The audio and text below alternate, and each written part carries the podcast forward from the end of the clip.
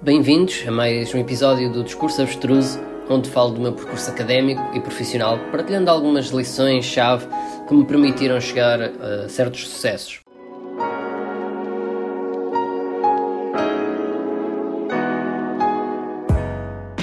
Ora viva, bem-vindos a mais um episódio e hoje o tema é Fui selecionado para o programa Alpha aos 23 anos, programa Alpha do Web Summit 2018. Para quem tem seguido todos os episódios, houve um, um percurso bastante peculiar e, e, para mim muito interessante. E o propósito deste, um, deste podcast surgiu com a ideia de motivar outros alunos a fazerem o, o mesmo, ou até alunos, porque isto é mais focado para alunos de secundário e universidade Uh, mas qualquer pessoa pode tirar algumas lições do, do que eu fiz e aplicar na, na própria vida. Ok, aos 23 anos, ir para o programa Alpha do Web Summit, o candidatar já é um bocado arrojado.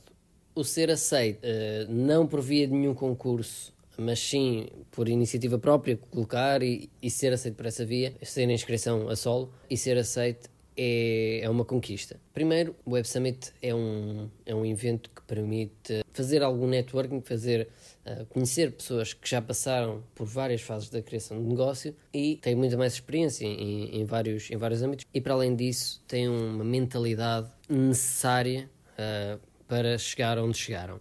E poder beber desse conhecimento, dessa experiência, é fulcral para evitar certos erros e conseguir chegar mais longe. É interessante ver que não foi os três anos de projeto em si que me levaram até este ponto, mas foi todo o percurso desde o, desde o décimo ano em que fui convidado para o, o grupo de, de biomédica. Pois isso criou uma, uma certa maturidade e deu-me certas competências que me permitiram ir para uma bolsa de investigação. Depois aí aprendi mais na universidade aprendi mais com projetos extracurriculares e as bolsas, etc. E com a bolsa do, do MIT Portugal. Então, e em que é que consiste o, o programa Alpha?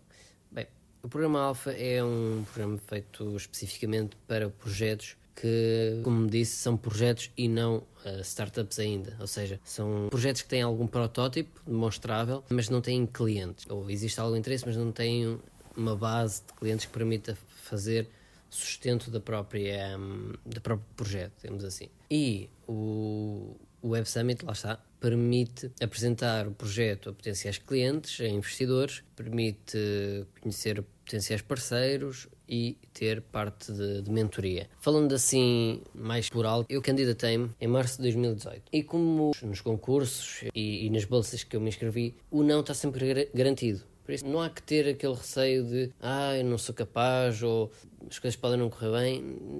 Basta fazer. O, o que daí possa vir, logo se vê. Mas o, o importante é, é entrar, é participar e tirar o maior, a maior quantidade possível de, de lições, digamos assim. Eu inscrevi-me, uh, passado uns tempos, umas semanas, uh, tive uma entrevista, depois uh, vieram a falar comigo outra vez, tive outra entrevista em que depois tive de enviar o pitch deck. o pitch deck é um PowerPoint em que se de fazer uma análise de, do que é que é o projeto, quais são as pessoas que estão intervenientes no projeto, uh, como é que surge o projeto. No meu caso era uma tese de mestrado e já tinha trabalhado antes neste projeto, ou seja, eu comecei este projeto a solo, depois tornei tese de mestrado e depois é que levei ao, ao Web Summit. E também mostrar a perspectiva um, do mercado, qual é a quantidade de mercado, qual é uh, a perspectiva a nível global, a nível uh, mais nacional, digamos assim, Uh, quais são os, os, vários segmentos de mercado em que se pretende uh, interagir, qual é a proposta de valor, qual é o estado de arte, se há alguma diferenciação, se se utiliza machine learning, uh, inteligência artificial, big data, coisas desse tipo, tecnologias, basicamente assim contextualizar o máximo o projeto. Depois recebi a, foi, recebi a resposta que foi selecionado e comecei-me a preparar ali a partir de maio. O Web Summit tem várias vertentes. Tem um dia, primeiro dia uh, tínhamos o dia de stand, em que as pessoas vão passar pelo, pelo stand e vão falar connosco e nós temos de apresentar o projeto. Depois tem outros dois dias, num deles é o de mentoria e o outro, aliás, mentoria é só 15, 20 minutos em que pode-se ficar com o contacto de correr bem, digamos assim, com o contacto do mentor. No meu caso, eu tive mentoria do Sr. Eh, Alex Chu, CEO da Calm, também conhecido por ter feito um, One Million Dollar Page. O primeiro dia era o dia de estar no, no stand, uh, deu para apresentar uh, o, o, projeto a investidores, uh, houve interesse por parte de investidores, houve interesse por parte de, de professores universitários de, de, da Suíça, de Londres, houve interesse, podemos, podemos mostrar projeto ao Primeiro-Ministro, ao Ministro da Economia e ao Presidente da Câmara de Lisboa. Podemos mostrar também a pessoas ligadas ao Ministério da Educação e Ensino Superior de Malta e tudo isto deu-nos uma perspectiva muito mais ampla de crescimento do projeto. Mas antes disso, o evento uh, tem, o programa Alpha tem uma iniciativa antes que é Road to Web Summit, em que basicamente é, uh, são dois dias em que se vai treinar técnicas de pitching. Isto é, existem vários tipos de, de pitch. Pitch é um discurso curto, normalmente curto, para um cliente ou um investidor ou um potencial parceiro. Provavelmente já devem ter ouvido em falar elevator pitch. Basicamente é um discurso que tem de fazer uh, durante 10 a 20 segundos, que é normalmente a duração do elevador ir de, de, um, de um piso, piso zero até um piso mais alto, temos assim, e falar o máximo de forma a que seja convincente para o receptor. Mas também existe o, existe o elevator pitch, existe também o pitch por si só. Existe o investor pitch, existe o pitch deck, ou seja, existem vários tipos de pitching. Depois disso, somos recebidos, logo na semana a seguir, pelo Presidente da República, em que podemos pronto, ouvir o discurso do Presidente, ouvir o discurso do, do Ministro da Economia e ouvir os, os vários pitches da audiência que lá estava presente. E o que acontece é foi uma boa preparação para depois para o Web Summit em si. No primeiro dia em que é o dia de abertura, as entidades, as empresas, startups que fazem parte do programa Alpha são todas chamadas para ir ao palco, para, em conjunto com o Primeiro-Ministro, o CEO da Web Summit e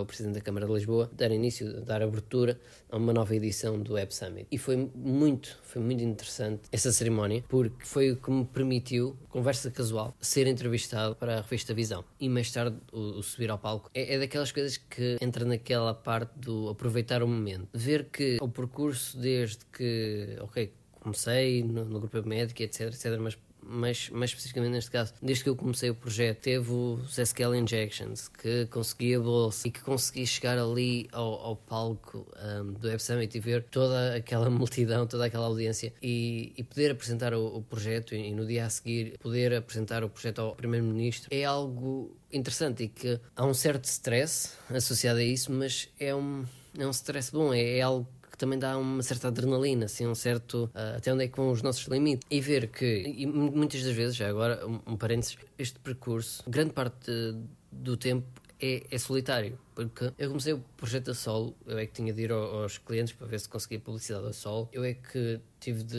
a, a solo resolver a situação de fazer este projeto uma tese. Houve vários, houve vários pontos em que tinha fazer solo, não estava lá ninguém. E depois, quando, quando criei a equipa, convém sempre levar mais duas pessoas. Aliás, o programa Alpha permite serem três pessoas estarem presentes lá. E, e é necessário mais duas pessoas passarem a mensagem e, e, filtrarem, de certo modo, quais são as pessoas que estão interessadas ou, ou não e quais são os contactos que nós devemos guardar para o futuro. E ver que essas duas pessoas também viam mais-valia no projeto e ver que depois as pessoas, os investidores, os clientes, etc., potenciais clientes, também viam interesse no, no projeto. Havia um shift, digamos assim, aliás, também nas escolas, ver os diretores, os professores, os alunos e, e, os encarregados de educação interessados no projeto, fazia expandir e validar de forma mais, uh, mais precisa, digamos assim, que há potencial no projeto, que há uma mais-valia e que vale a pena continuar e tem-se que continuar. É, é, é bastante motivador esse, esse, aspecto. Mas também é, é preciso ter noção de, ok,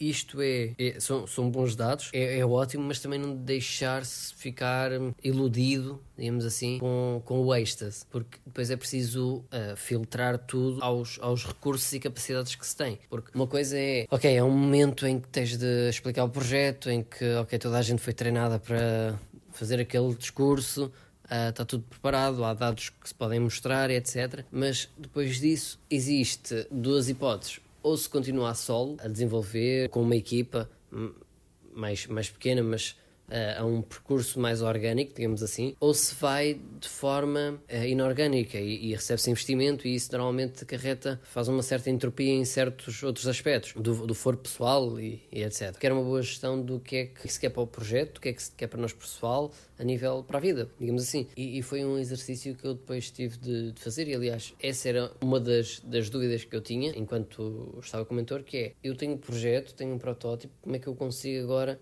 a ir para a parte de, de clientes, uh, mas crescer de uma, de uma forma orgânica. Como é que eu consigo que esse crescimento orgânico para chegar a um nível sustentável seja o mais rápido possível e não seja assim tão doloroso e não seja assim tão atribulado. E, e foram ótimos as, as, os inputs que tive e o falar com, com outras, uh, outras pessoas, também com os projetos, conhecer outros projetos também foi, foi muito bom. Dá-nos dá, -nos, a sensação de que, ok, não somos os únicos, não estamos sós, é difícil, toda a gente percebe isso, mas é fazível, é, é execuível.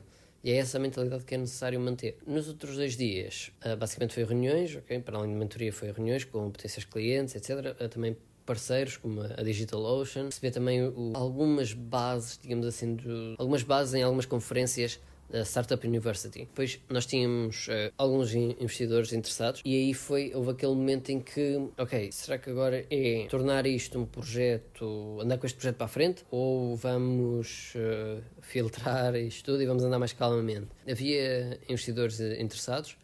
Uh, nós Uh, nós, falei, a equipa, eu, o, o Fábio e o Kelech, um, nós todos já estávamos a trabalhar, estamos a trabalhar.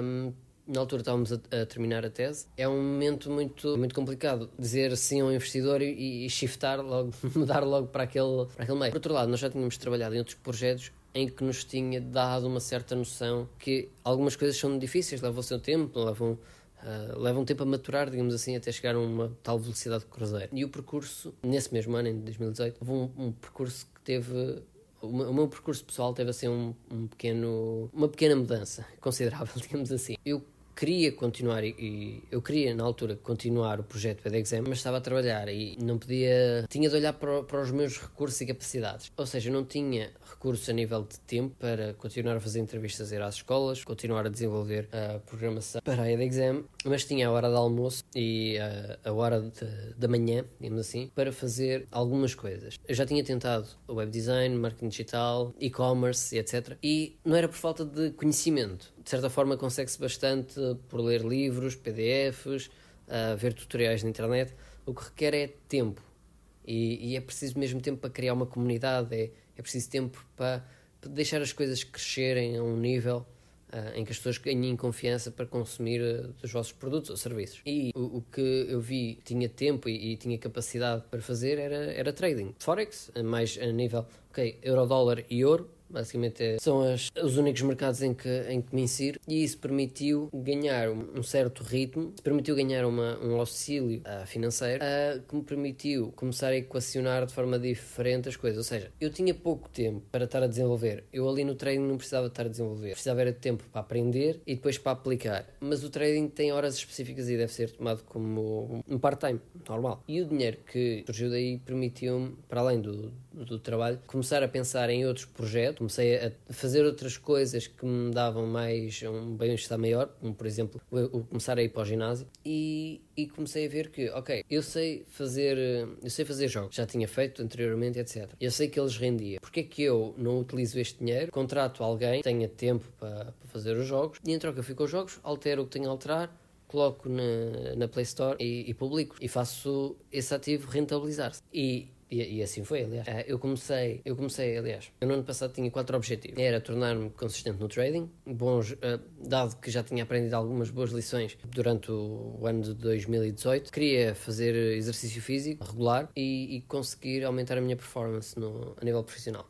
E estas regras permitiram ir uh, criando um blog em que eu ia escrevendo regularmente, todo, todos os, todas as semanas. Só que chego a uma altura em que ali a meio do ano, em que todos os objetivos que eu tinha estipulado, as métricas que eu tinha uh, pretendido atingir, já as tinha atingido, já as tinha concluído. O que acontece aqui? Eu começo a ver uh, as coisas de forma diferente e começo a pensar, ok, eu vou investir o, o dinheiro para alguém estar a, a, programar, a criar os jogos que, que, eu, que eu desenho, etc. Eu sei como é que se faz, sei o que é que é necessário, só preciso que alguém desenvolva, porque eu não tenho tempo para isso, e eu tenho dinheiro. Por caso não tivesse dinheiro, não poderia fazer, não poderia fazer, não poderia fazer isso. Tinha, tinha de ser eu a desenvolver. Mas aí provavelmente tinha tempo, logo conseguiria desenvolver. Por isso é, é uma questão de escolhas, digamos assim. O que acontece é eu chego ali a setembro do, do ano passado e começo a criar jogos regularmente. Isto é o que vamos ouvir no próximo episódio, que eu vou falar melhor. Para o episódio 2 ficamos por aqui. Uh, sigam o nosso Instagram, arroba uh, discurso abstruso. Deixem comentários, partilhem o podcast se gostaram. Podem enviar e-mails caso tenham alguma dúvida ou sugestão. E vemo-nos daqui a duas semanas.